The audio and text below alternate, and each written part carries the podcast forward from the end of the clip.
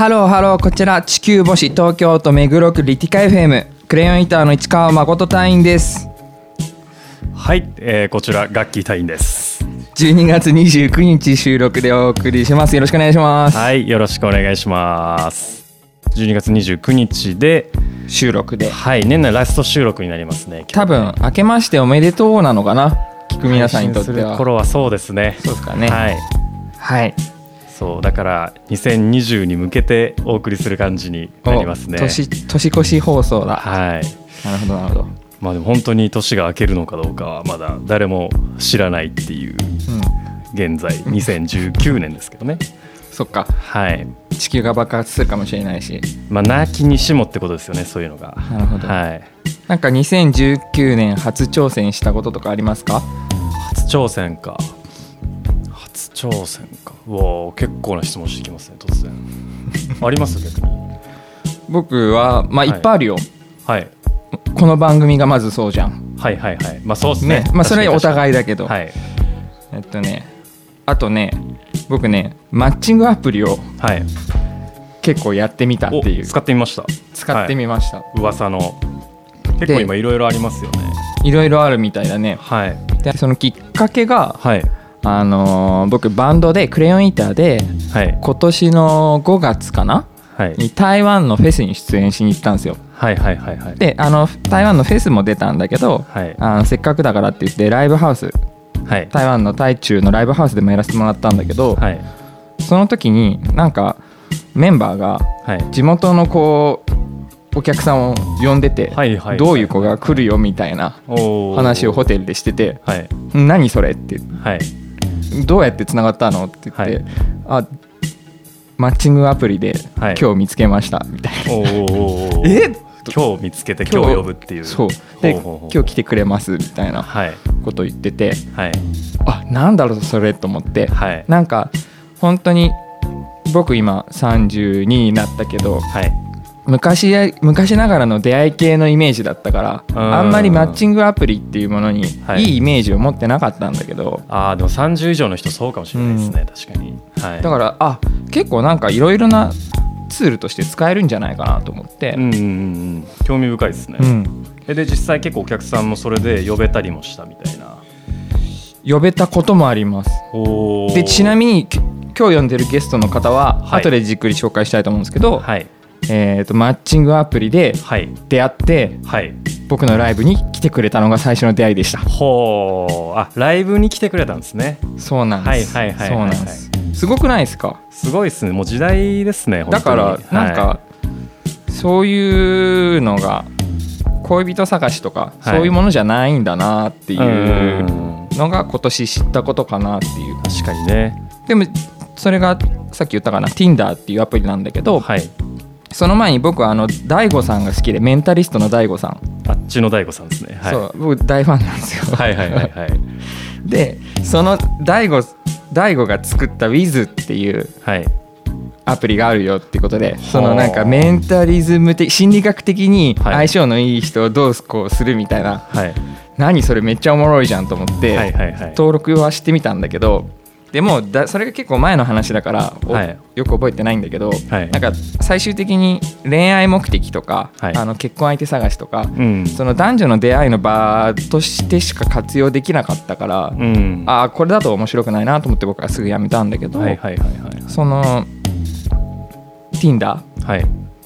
は結構全然そういう人よりむしろビジネスライクで使ってる人とかの方が多いのかなっていううんイメージがあって。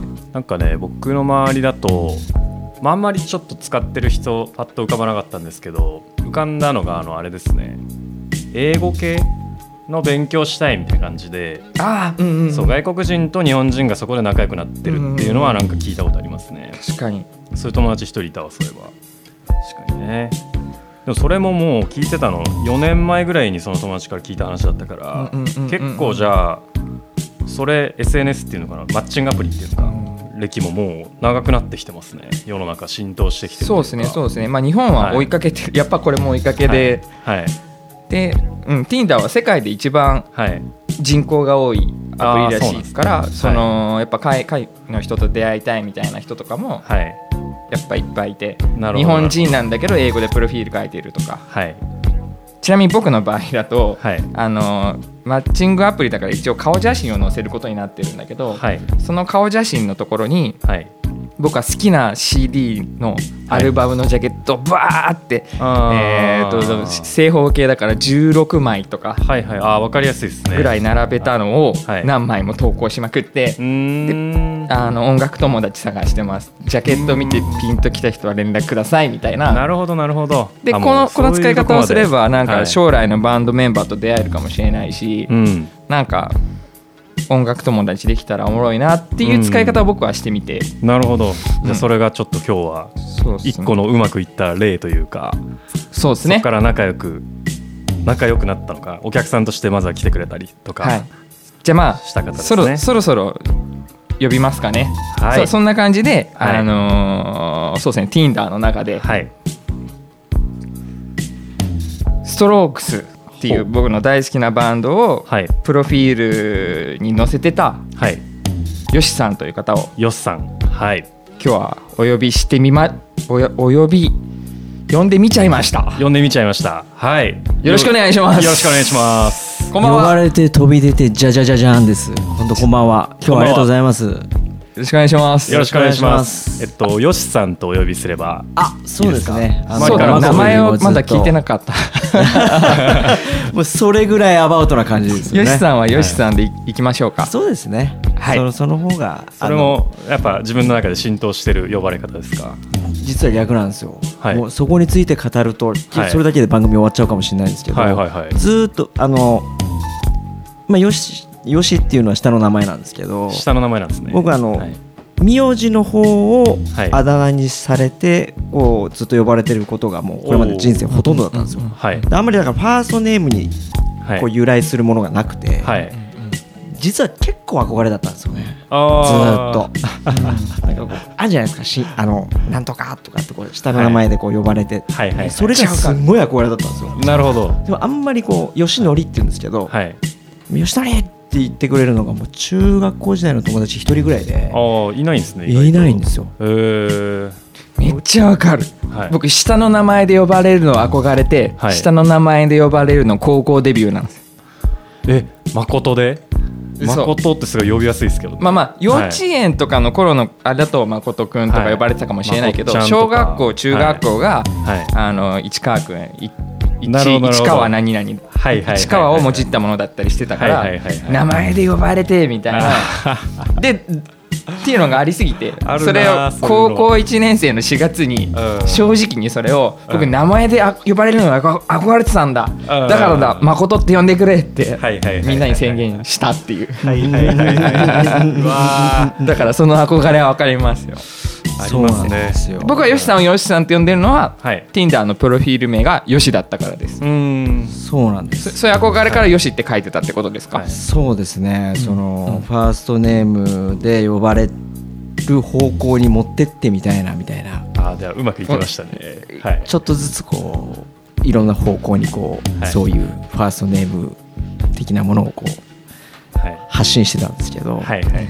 い、やまだまだあれですけどねじゃああんまり呼ばれ慣れてはない感じですね。呼ばれ慣れてないです。まだい。まだにドキドキしますもん、なるほど。なるほどよしさんって言われたらちょっと照れ,、照れちゃいますよね、はい。うん僕はもう今日初めてお会いするんで僕の中ではもうよしさんですね。あー。ありがとうございまはいす、とんでもないです。はい。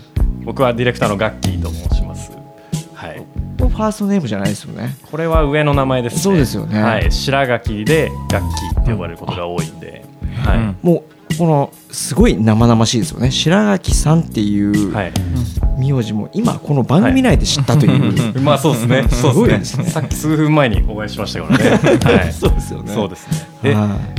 僕から聞いちゃっていいですか、ちょっと。はい。え、ど何者で何歳ぐらいの人で誰ですかっていう。そういう自,、はい。自己紹介のコーナーですかね。はい。わかりました。えっと誰ですかっていう。あそうですよね、はぼな僕もはい。もともとでもやっぱりバンドやってたんですよ。い音楽なんですね。ずっと音楽やって、あのでマコ君言ってた通りはい。ストロークスやっぱすごい大好きだったんで、はい音楽の趣味合いそうですねっていうところで会話が始まった感じそうなんです。であの僕まあ今は活動自体はしてないんですけど、はい。あのやっぱり本当の仲間探しっていうかちょちょっと今年あのさっき新しい試みなんですかとかっていうの冒頭にあったはい。かなと思うんですけど、あの僕もこのラジオを今日出させて今年もう終わるというタイミングで出させてもらって、はい。えーそれがやっぱ初めての経験ですし、はい。なんかこう初めてのことではないんだけれども、はい。本気の仲間探しってなちょっとやってみたいなって思うきっかけがあってあなんか結構今の時代ってそれこそそういう SNS とか、あはい。あの情報を発信するの簡単だし、はい。人と知り合うのも簡単になってる分うん。ちょっとしたコミュニティを見るとなんかみんな仲間仲間って言ってるような気がするんですよ。はいでそれはそれでいいんですけどはい全然。はいはいはいだけどちょっとこう飲み会で知り合ってちょっと盛り上がったからもう俺たち仲間だよねみたいなか結構簡単に仲間になってるかなっていうのがうー、ん。あの感じてて、はい。仲間の定義が深かったり浅かったり人それぞれだなっていう。そうです。ねんなんで別にそれ自体はいいんですけどはい。で自分の中でななんかこう自分とこう向き合う時間があったんですよ。今年1年。結構。えーはい。でその中で自分って何一番求めてるのかなみたいな時になことになった時にまあ例えばあるじゃないですか、い、ろいろお金が欲しいとか、はい。なんかこう時間が欲しいとか、はい。あー何が欲しいとかあると思うんですけど、はい。自分の人生においてはやっぱり一番こう仲間だなっていう本当に本当に仲間が欲しいなみたいな。じゃあもう一週か、まあ、何週かしてたどり着いた感じですね。そうですね、前からまあまあ、まあ、人が好きでこう一緒に盛り上がれる仲間とかいっぱいいたら嬉しいなっていう中でやってたんですけど、うんでもやっぱりなんかその中でいろいろ人とうん向き合っていく中で考えさせられることがいろいろあるあったりとかしてって、うん。でその中でこう、まあ、今年はそういう本当の仲間ってなんだろうなみたいなのをちょっと考えさせられるところがあってはい。僕や漫画の「ワンピースが好きなんですよ。はいはいはい。であれもやっぱり仲間じゃないですか結構。仲間集めですよね。仲間集めじゃないですか。最初の方特に。はい。でもあれって昔からの人って仲間じゃないじゃないですか。はいはいはいあの海賊団自分で海賊王になるって言ってこう、まあ、はい。主人公のルフィが海に出てって、うん。そこから出会う人がみんな仲間になってくるんですよね、もともとではない。えそうなんですそうなんですうんうんだからなんていうんですかね。自分がどういう意識ではい。人と向き合ってどういう意識で人と仲間になるのかっていうのは、は別なあの学歴学歴？なんか学校ちっちゃい頃からの付き合いとかそういうのはまた関係なく、時間とかも関係なく、はい。今この場で出会っても仲良くなれる人は仲良くなれるし、うみたいなんところをすごい感じてたんではあやっぱそれと同じようなことやってみようかなと思って。はいはいはいはい。僕あのさっきねはい。ガッキーから聞かれましたけどはい。弱い47なんですよ。47ですか？はい。あ僕今初めて知りました。メモっちゃおう。47全然見えないですね。あありがとうございます。そうです。僕29です。あ本当ですか、はい同い年くらいに見えますよね。あ本当ですか？失礼しませんそれはないでしょ 言い過ぎちゃった。言い過ぎちゃった。失礼しました。それはない。えーそれはない。あじゃあもう十何個離れてる感じですね47ってもう20近いですねそうですよね。はいえー結構驚きですわあ本当ですか、はいありがとうございます。でいきなりキーワードが飛び出したんですけど、はい僕が今日このスタジオにヨシさんをぜひ呼びたいと思ったのが、はいその仲間探しを本当の仲間が探しをしてるんだっていうのを、お話を前会った時に聞いてうん。なんじゃそりゃと思ってうん。それがすごくなんか興味深くてうん。今日そこを掘り下げたいなはい。もっと聞きたいなと思ってうん。読んだ感じなんですよね。なんでいきなり本題入っったなっていう感じなうん。なんですけど、えー、と実際僕とヨシさんが会うのってあのさっき数えてみたんですけど今日はい。5回目なんですよ、あ。もう結構あ意外に結構合ってますよねね Tinder で5回って僕は本当にマコ君だけです 初めて会ったのがはい9月のライブでしたっけ？9月クレヨンインターのレッドクロスのライブ新宿。うんうんうんうん9月か10月9月かな？うん。来てもらって。はい。まずその時点でちょっと驚きじゃないですか、ぼはい。僕側からしてもはい。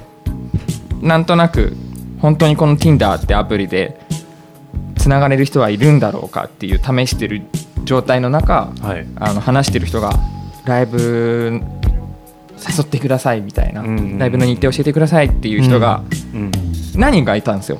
うんうん。何人かいたけど、まあ、実際にあの予定がどうこうできなかった人とかももちろんいるとは思うんだけれどもはい実際に僕とのその関係の中で来てくれたのはヨシさんだけだったんですよね。うん。あその時点でまずあ本当に来た、本当に来た人いた。と思って。うん。ご縁がありますね。で、はい。あのーライブの後にちょっとお話しさせてもらったら、はい。あのーアプリ上で話をしていたところ以外でもあの共通の好きな音楽があることとか知って、あちょっと面白いなと思って、はいはい。これまた会ってお話ししましょうよってなって、うん。あのーまあライブの日は本当にライブの日なんで、はい。ちょろっとしかお話しかなかったんですけど、うん。はい。その翌々週とかにがっつりお茶したんですよね。うん。2人で会ってうん。対面して。うん。はいはいはいはい。でそこでその仲間は探しの話を聞いて。はい。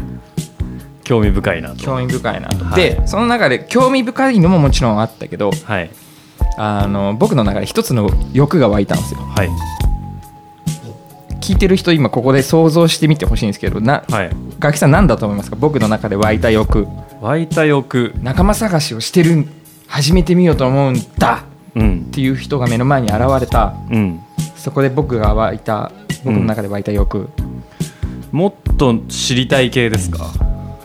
もうその何の仲間を探してるかっていうのを僕だったらあもちもちろんそれ知り知りたいしそれははいそのな時も聞いた、あ今日今日も聞こうと思ってるそれとはまた別で。うん、おーなんだろう。ちょっとパッと出てこないんですけど。正解を言うと、はい。あのじゃあその今ヨシさんが仲間を何人集めようとしてるか知らない知らないけどあまあ、ヨシさん的なはい。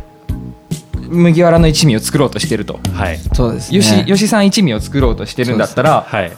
そこに選ばれてって思ったんですおーおーおーおーおー選ばれてって思って、はい。でもそのために何かをし自分を変えたくはないけど、はい。ありのままの自分を晒してはい。そのよしさんの探してる仲間の定義にフィットするとかはい。できたらめっちゃ面白いなと思ってうんうんでだから僕はその日限りの関係にならないようにうん。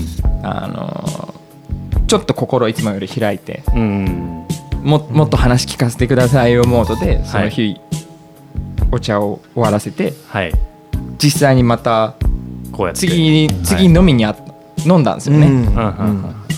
そうね。え何麦わらの一味は世界征服する海賊船じゃないですか、うん。はいはい。海賊王を目指すはいはい。仲間一味じゃないですか、うん。何船ですか？よしさんは。何の船なんですか？なんかその到達する目標目的地。はいははい。僕の中でははい。どこでもいいんですよ。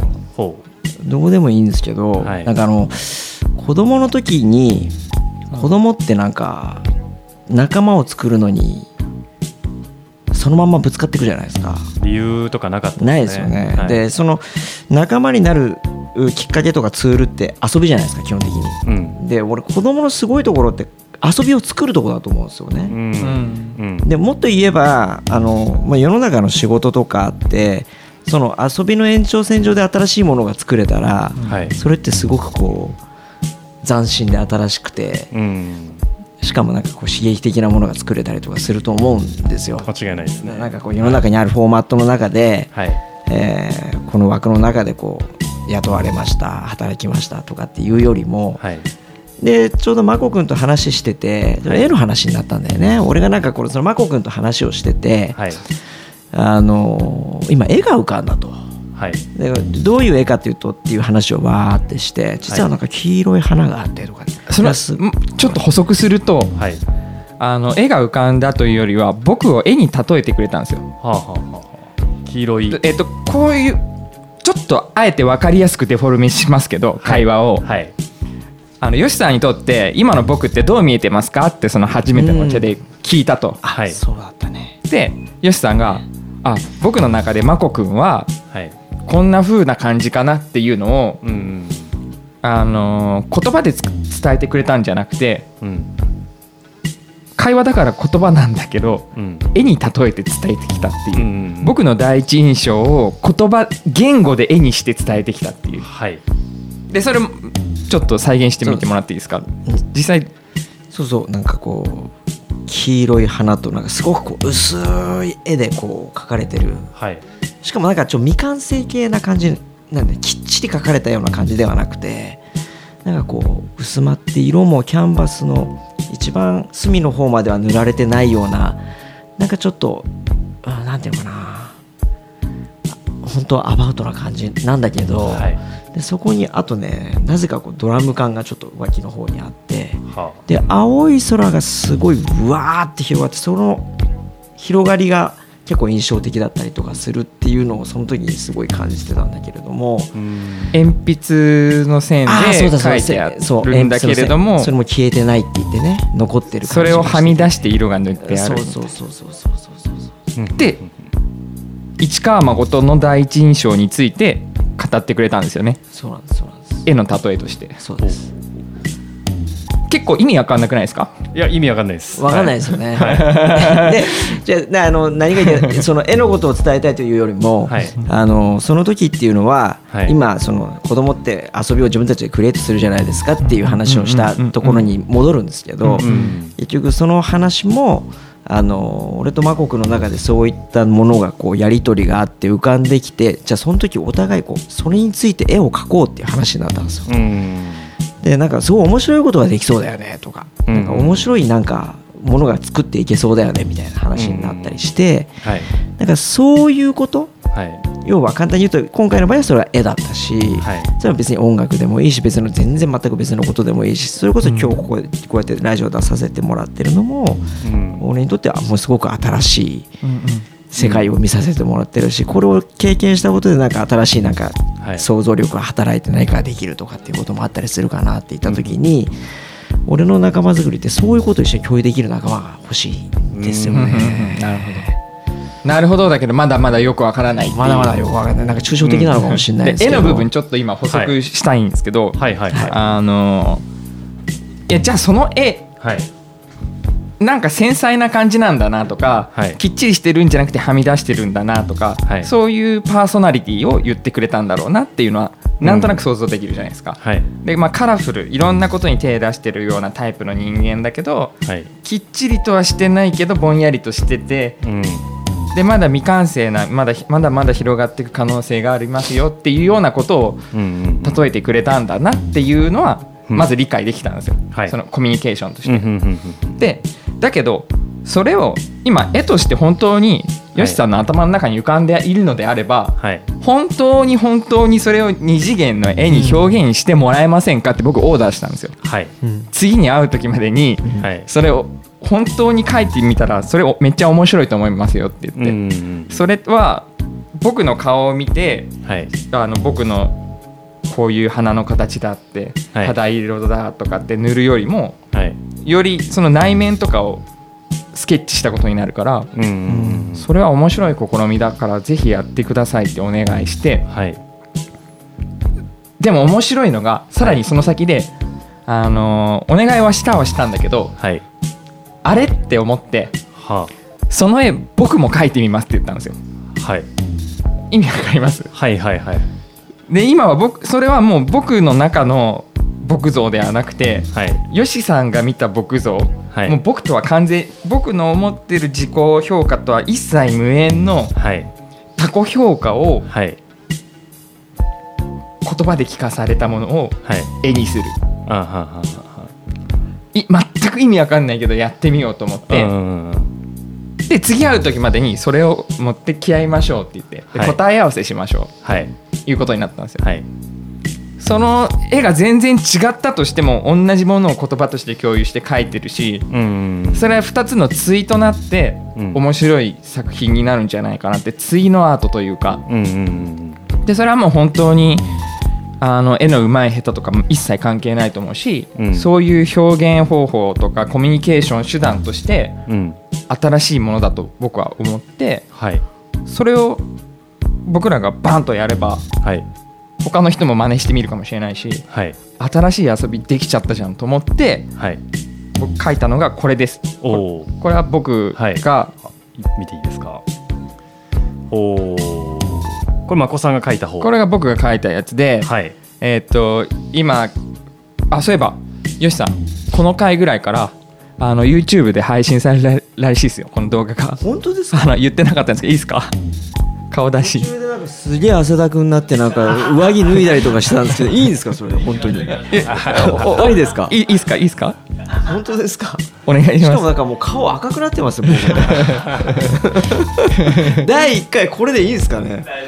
本当ですか？すいません。ありがとうございます。あの本番中の許可取りですいません。いやいやいやいやででまあ今 YouTube なんであの、はい。リスナーの皆さんにはと途中でワイプで出たりするのかなっていう感じで。そうですねあのはい。感じで。でもこの絵が僕の想像をまたすごい超える絵なんですよ、うーん。でこれがなんかすごい面白かったなと思ったんですね。はあはあはでちょっと僕文句言うとあはい。あの次に会う時までははいで、まあ、次に会う理由にもしたかったんですよね。うんうんうん。絵を描くっていう宿題を出すことを。はい。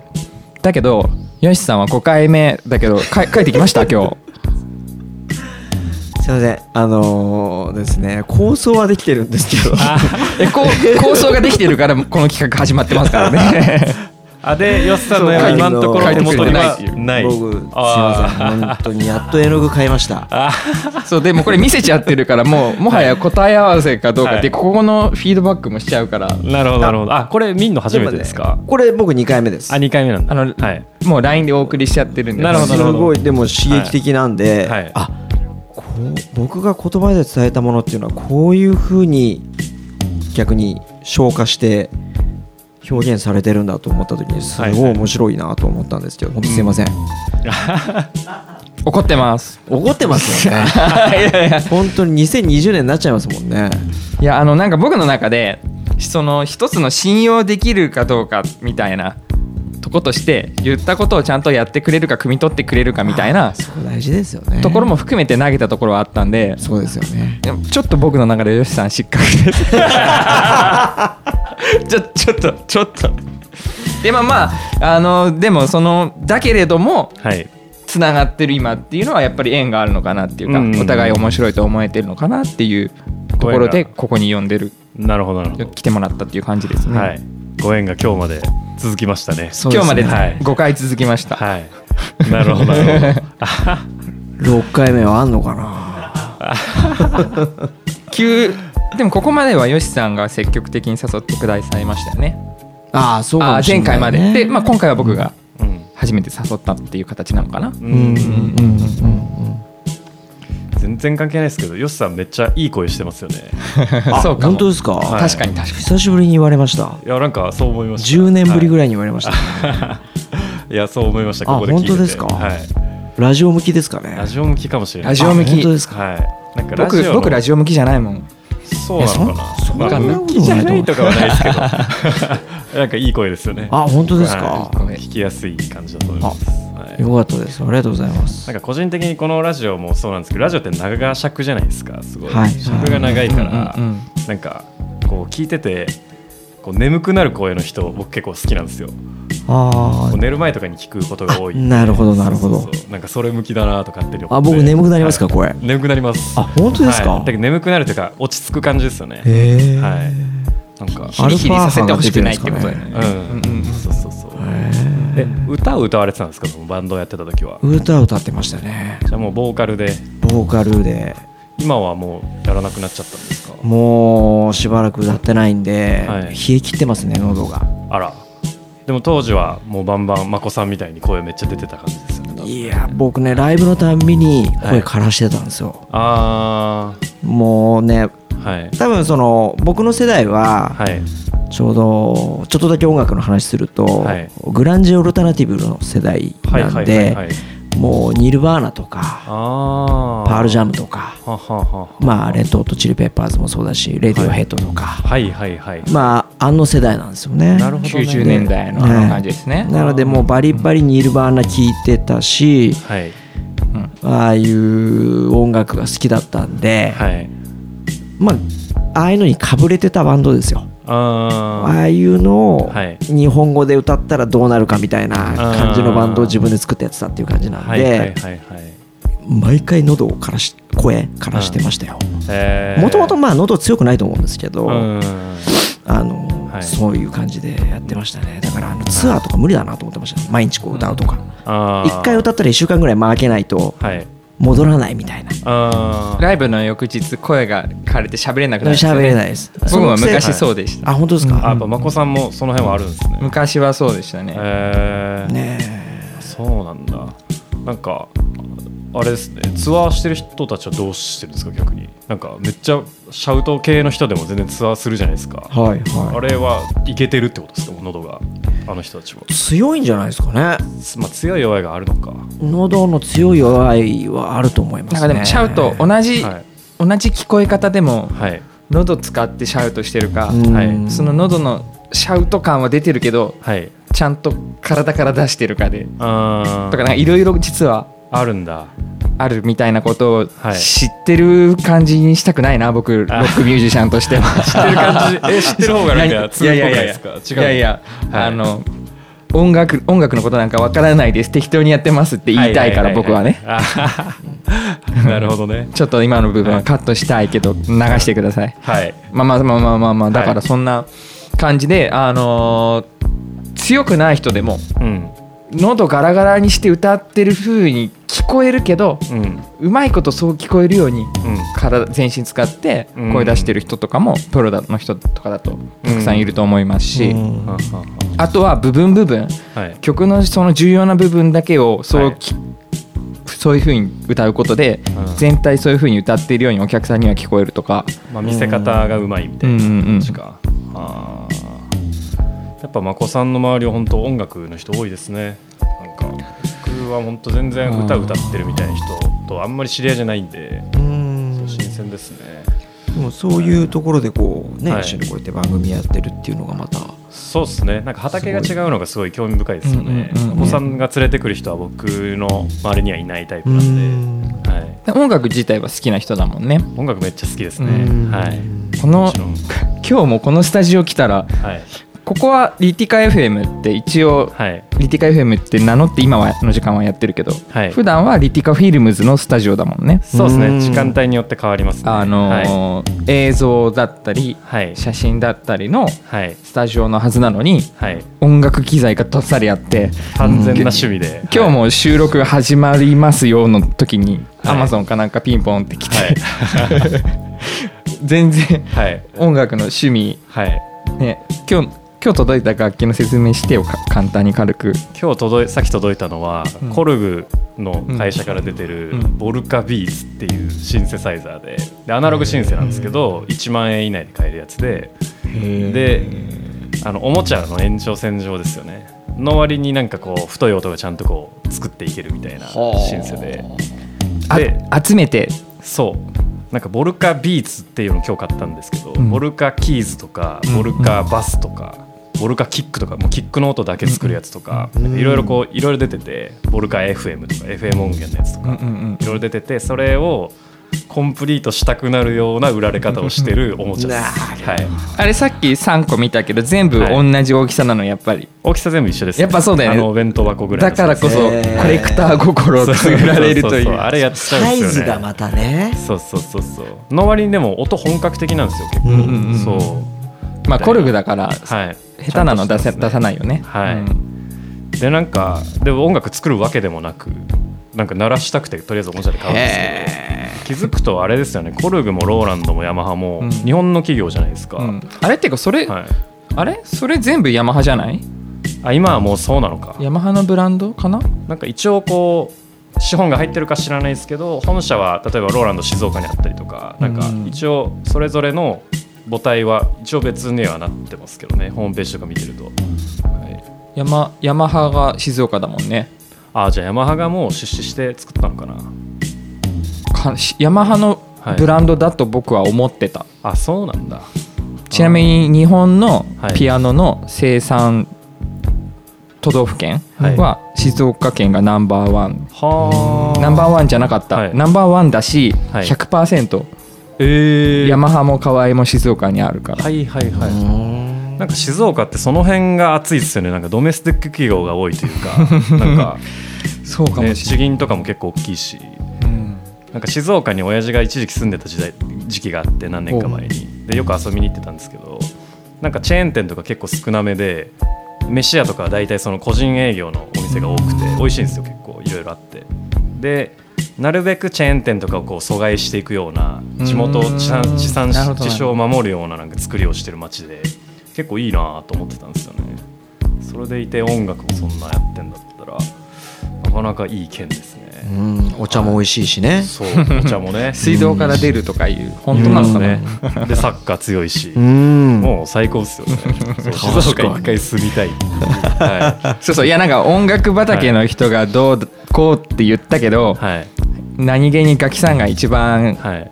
楽器持ってんじゃないのみたいな、えー。まあね機材音楽ですからねこはい。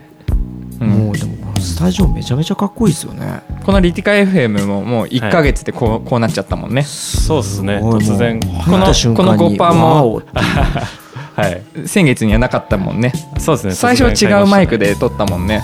ああそうでしたね。僕僕もマイク持ってきて、はい。あとコンデンサーマイク立ててね、はい。うんバラバラのマイクで撮りましたね、うん。まあそれが楽しくて突然機材買い集めてこんなことやってるんですけど、はい、ちょっと番組の紹介にもなっちゃったけど、い。よしさんはどこ出身ですか？千葉です僕。千葉。あ、はいそっちもサッカー盛んじゃないですか、そうですね、はい、やってました？は僕あのキャプツバ世代なんで、いはいはいはい。あのやりましたよ。そうっすよね。ねえ、なんかめまあっちゃやってる人口多いですよね千葉とか。千葉そうですね。僕のいたもう小学校なんかはサッカー部しかなかったんでああまあ普通に少年野球クラブみたいなの行ってる子はいっぱいいましたけど、はい。学校の中のクラブってもうサッカーしかなかったんでもうやっぱみんなそこやってましたしね、千葉男はどこです千葉千葉市です僕。千葉市。はい。千葉がいまだによく分かってないですよね。あ本当ですか？千葉市がでも県庁所在地ですよね。千葉市が県庁所所在地ですね。なんか千葉で一番大きい駅ってどれですか？千葉ニュータウンとかいうやつですか？千葉駅。千葉駅たかだあの、うん、千葉駅大きい千葉駅なのかなやっぱり。なんか千葉ってすごいばらけてますよね。なんかうん。普通の県ってなんか一個ボーンってでかいのがあって、はいはいはいはい。でそれ以外って感じじゃないですか。そうですね。形自体がうん。ちょっと、ままず大きいですそうよ結構。大きいかも。でかいから、確うんでもあの主要地域っていうのはやっぱ結構上の方になっちゃうんで、それこそ千葉よりも上行かないと、はあ千葉よりも横とか下とか行っちゃうともうみ、はい。バリッバリのもう田んぼとか畑とかばっかりになるんでそうです。それこそだから千葉よりも東京よりの船橋とか市川とか柏とかあ柏。ああいったところが、はい。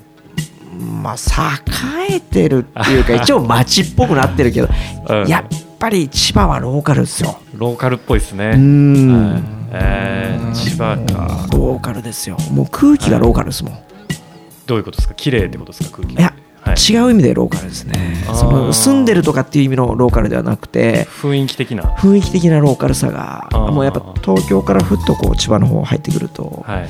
うん。なんか空気感変わる感じ変わりますね、えー。でも多分今よしさんが言った東京ってはい。23区とか、あまあまあまあまあ、まあもうちょっとそれより狭いぐらいの。ままあ確かに都心部ね。ことを言ってっていう。うん。か、はいはいはいそこと比べるとってね、はい。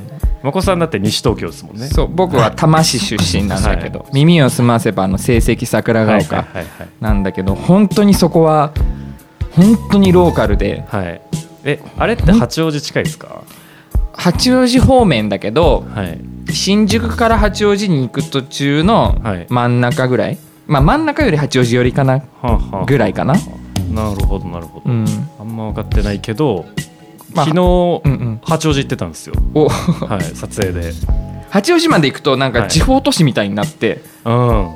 結構大きかった駅意外と。はい。なんかそれこそ名古屋駅仙台駅みたいななんかそういう感じの、はい盛り上がり方してると思うんだよね。八王子駅って。うん。駅周り。ただ駅からちょっと行くとめちゃくちゃのどかですね、いいとこですよね。東京とは思えないというか、楽しかったですね。空気感っすよね。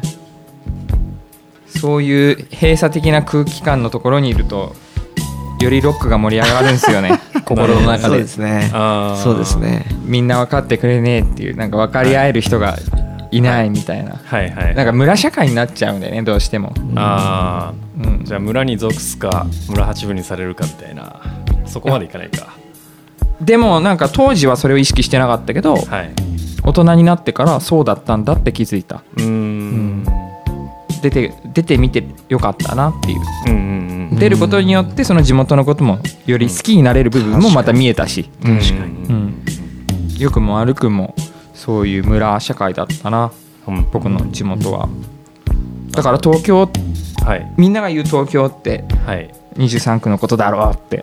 確かに。結構それをいつもうん。突っ込みたくなるけどうんうん。突っ込まないでいるけどはい、うん今日はマコ狩りなんではい。突っ込んでみましたっていう。そうですね。確かに東京は都心のことを東京って言いますよね。ね。うん、確かにねであの今日はい。ちょっとオチとして話そうかなと思ってたことなんですけどはいはい。はい。あのーやっぱまだ今のところよしさんの仲間探しっていうのがうん。あんまり見えてこきてないと思うんで、うん、そうだそうだ。そこの話そうそうもともとそこはい。をもうちょっと深掘りするために、はい。ためにはい。オチを逆に先に言おうと思うんですけど、はい、うん番組のオチとして僕が考えてたこと。ほう。んえーっとよしあまず質問1個します。はい。えーっと今まででさい Tinder で出会って、うん。一番会った回数が一多いのは市川誠ですか？そうですね。間違いなく。なるほど。僕以外で2回以上会ってる人っていますか？2回以上会ってる人いないですね。お。だからすごいなと思って本当に。じゃあ今のところ、うん。あのそのよしさんの仲間作りの中で、うん。仲間候補としては一応暫定最有力1位いやもちろんそれは入ってると思いますね。やっぱりすごい大事なのはその好きなものをやっぱ共有できるとか、なんか同じ世界がこう好きな世界を、ね、っていうところはなんか大きな要素になるのかなってやっぱりすごい思うんで。今日聞いて年齢も違ったし、うん。あの特に仕事でつながってるとか地元でつながってるとかっていうこともないけどうん。好きなことでつながってるっていうことですよね。うんでちょちょっとその暫定1位っていうのが嬉しいなと思いつつ、はい。うん。でもそれはあくまで暫定1位ってことですよね。まあ確定じゃないですよね。順位はないんですよね。えいやちょちょっとあえて。ああえてこの質問のベースにのフォーマットで。けるなら。あでももうそうですよ。だけれども、うん。本当の仲間一人見つけたぜ。ではないですよね。まだこのうん。12か月で。そこは、うんそうなのかな。なんかそうそこもねちょうどクリスマスの時に、はい。あでもでも話あれかな。あの、ちょっと感じたことがあって、はい。僕ねこのロック大好きとかって言っときながらクリスマスの日にあのドイツのクリスマスマーケットって有名じゃないですか。はいはいはい。クリスマスのシーズンになるとマーケットが開いてて、はい。あのすごい綺麗なうんでみんなホットワインとか飲んだりとかしてっていう。でクリスマスの日になるとみんな誰一人街からいなくなるみたいな。うん。みんな教会に行っちゃってみたいな。うんでそのクリスマスマーケットのドキュメンタリーの映画みたいなのを見たんですよ。でそのかかってる音楽はクラシックだし全然ロックとかけ離れてるんだけどでもすごい素敵な映像と音楽で。でそれを見た時にあもう本当にふわっと降りてきたのはやっぱり自分の大好きな仲間たちとここに来た。らめっちゃ楽しそうと思ってでそこにこう来れるようになりたいなとか。はい。でで別にその時思う感じたのはそのクリスマスマーケットを見てあここに仲間たちとわーって来てこうみんなでホットワイン飲みながら夜過ごしたらすごい楽しそうって思ったのがきっかけだけど別にそれだけじゃなくてそれ以外のことも含めてあのあこいつと来たい。こいつらと一緒に来たらめちゃめちゃ盛り上がれる。うわ絶対楽しみっていうそのワクワク感みたいなものを感じられる仲間集めっていうのをしていきたいなと思ったのでうん。やっぱりその仲間の定義ってなんかこういう人とかああいう人とかってなんか言葉で説明するもんじゃないなと思って、そうですよね。そうですよね。やっぱそこになんかいいものを見たいい街を見た行きたいところができたって言った時にあいつと行きたい。うんうんこいつぜひ一緒に行きたいっていう人が自分の中の仲間？うんちょっと見えてきましたね。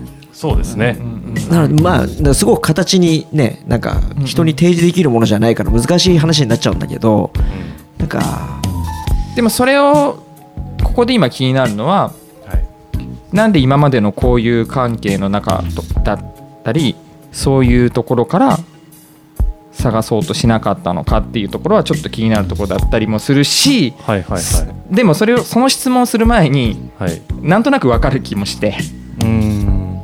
僕らもなんかそういういや普段会ってる人とそういう仲間になれるかって言われたらはい。あ確かになれないから確かにね。みたいなところもあってね。低いっすよねね 仲間の確率は。それこそ仕事が一緒だからって仲間になれるかってなれないじゃんっていう、なれないかたまたま同じ教室に入れられた人と仲間になれるかってなれないじゃんっていんう話だから、うん。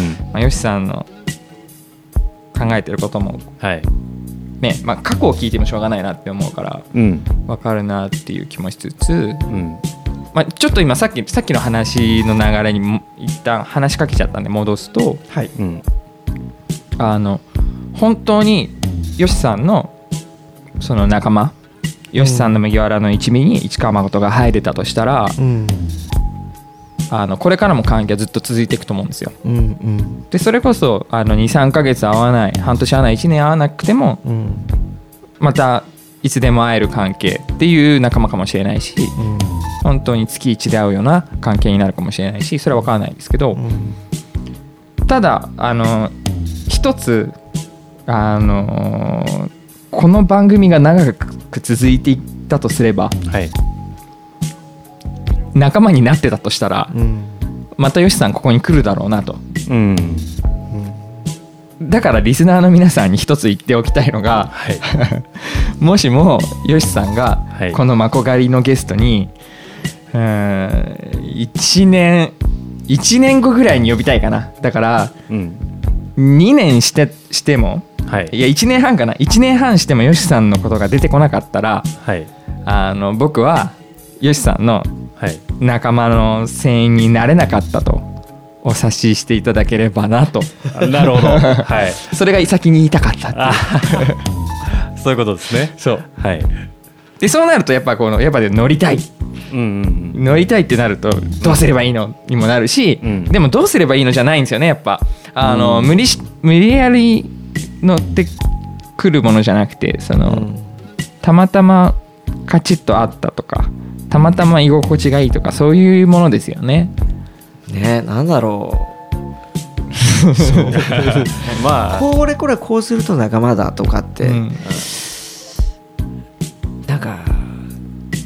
そうこれもルフィの言葉を借りると、はい、なんかこう戦いの中で死なせたくねえから仲間だろうとかあで誰かが離れようとした時にお前じゃなきゃダメだとかっていうのはなんか理由なく言うじゃないですか彼って。お前じゃなきゃダメなんだ。例えば料理クコックはもう3時お前だけだって、うん。もう離れようとしても絶対お前なんだって。なんかそれは直感的なものなんですよ多分ね、うんうんうん。でも感覚的な問題で、うんうんなんかこれこれこういう条件を持ってるからお前は俺の仲間だとかってなんかそれって嘘っぽいじゃないですか、うんうん。なんかね。うん。じゃなくてなんか、そうさっき孫が言ってた通り別にどういうペースで会うとかお互い何をやってるとかそういうのは関係なく、うんうんうんなんかこう常にあー何か自分の身に起きた時に気になるこう人。顔が思い浮かぶ人。なん。かいい景色を見たらこれを一緒にみたい。ななんか気持ち悪いけど男同士でそういうのも。でもなんかこう楽しいものを見つけたとか、ね、いいお店見つけたとか。うん。ああしたらあいつ連れてこようとか一緒に行きたいなとかっていうのは思い浮かぶ人。それは自然とそう浮かぶ人。うん。ってなんかそう理屈じゃないなと思うんでね。確かに。なんかこう浮かぶ時あるじゃないですか。例えばあいつそいつの顔が。そいつも自分のこと浮かんでる説ないですか。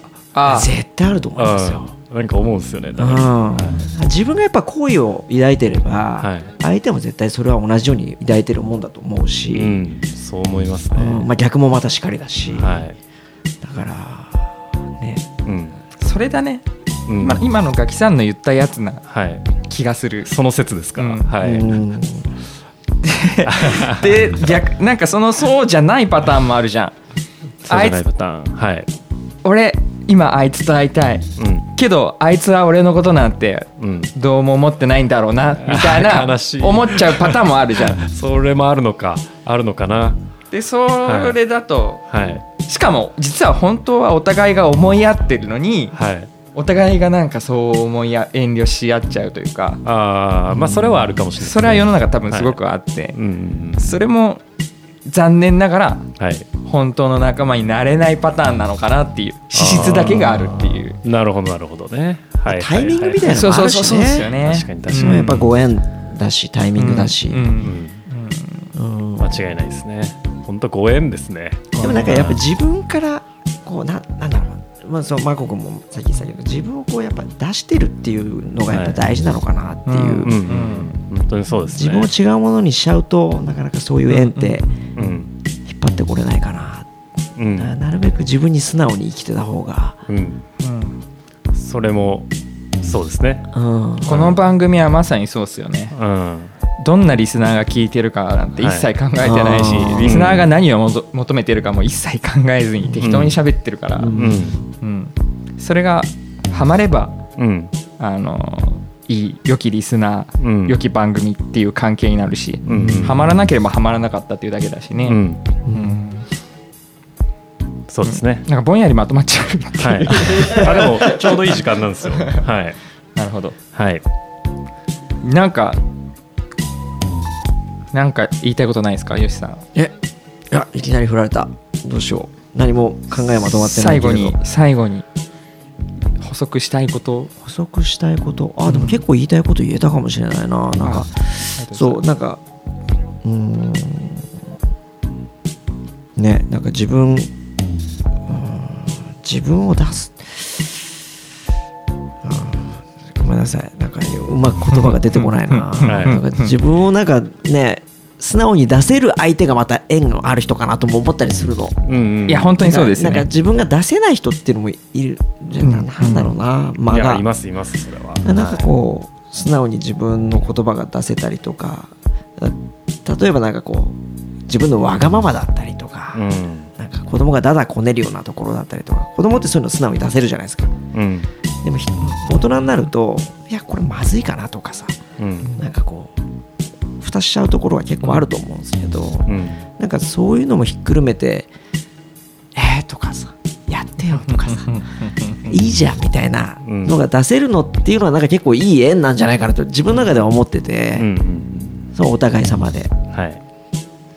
なんか多分別になんかこう仲間作りって言ってもなんかこう大それたことじゃなくて、うん。なんかそういうスタンスでうん。人とこう自分が素直に向き向かい合ってった中でそのなんかいいことがあった時にあああいつやっぱりこれは味わいたいよねっていう人たちがこうどんどんどん作れてったらいいなっていう感じなんですよ。なんか等身大の自分で作っていくっていう、なるほど。作りたい。うん、はいこの番組名もはい。そこから来てるんです。ね。あでもそうですね。あのガキさんと話をした時に、はい。あのこの番組が始まる2週間ぐらい前最初の収録の2週間ぐらい前はい。なんですよね。そうだったかな。234年ぶりとかに会って、うんうんそうね。もう何の理由もなくはい「孫さん会いましょう」ってガッキーが連絡くれてはい。うん。会った時にはいあのよ今よしさんが話してたようにうん。あ素直に自分のこと言いたいこと何でも言えるなガキさんにならって思って、はい。その時点でまずガリって思ったんですよ。ガリって一応ガッとイットはいはいはい。ゲットだぜみたいな。うん あれなんですけど。はうんでなんかまあいろいろその話の流れでこれをやることになったんだけど、はい。そこで思ったのが喋り場ゲットだぜっていう、いうん。ああなるほど。うんあんまりライブのステージとかでそこまで素直に喋れてなかったような気もしたけれども、このラジオ番組だったら素直に喋れるかなっていうところでガリだって思って。うん。でなんか新しく価値観もみんな聞いた人がガリッとしてくれたらいいなとはい。思って、はい。石川誠のガリというバンドに番組にはい。させていただきました。本日はこんなところでいかがでしょうか？そですね。はいありがとうございました。ありがとうございます、ありがとうございました。はい。あちなみによしさんじゃあ最後に、はい。あのーストロークスの一番好きな曲って何ですか？あでもこれマコ君と出会うきっかけになってやっぱりレプティリアレプティリアあ。と、えーこれはね僕この曲を聴くとどこにいても上がれるっていうのはソーマなるほど。ンもうこの2曲はストロークスの中ですごい好きな曲ですね。どっちにしようかな？じゃああの聞いてみな聞いてる皆さんがどこでも上がってもらえるようにはい。今日の最後の曲はこれでお別れしたいと思います。今日もどうもありがとうございました。ありがとうございました。ありがとうございました。ザ・ストロークス相馬